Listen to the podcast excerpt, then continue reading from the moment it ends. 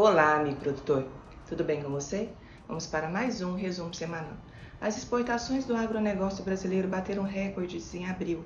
O crescimento foi de 39% e ultrapassou a marca de 10 bilhões de dólares. Exportações brasileiras de café atingiram 46 milhões de toneladas no acumulado dos últimos 12 meses. Com relação ao clima, há grandes chances do Laninha voltar no final do ano. A entrada de uma nova frente fria pelo sul do Brasil vai mudar as condições do tempo em várias regiões do país nos próximos dias. A utilização da agricultura de precisão eleva a produtividade em 29% e reduz em média 23% os gastos com os insumos. Preços do milho recuam no mercado físico, mas busca recuperação na B3. Deral reduziu mais uma vez a qualidade das lavouras do milho safrinha no Paraná. O Brasil deve produzir 628,1 milhões de toneladas de cana-de-açúcar na safra 21-22, cuja colheita foi iniciada em abril, volume 4% menor em comparação à safra passada. A estimativa diária de trigo na safra 21-22 é que sejam cultivados 1,02 milhão de hectares no Rio Grande do Sul, aumento de 10,5%. Soja cai no sul e negócios param. Os preços têm estado recuado há algum tempo e com as últimas quedas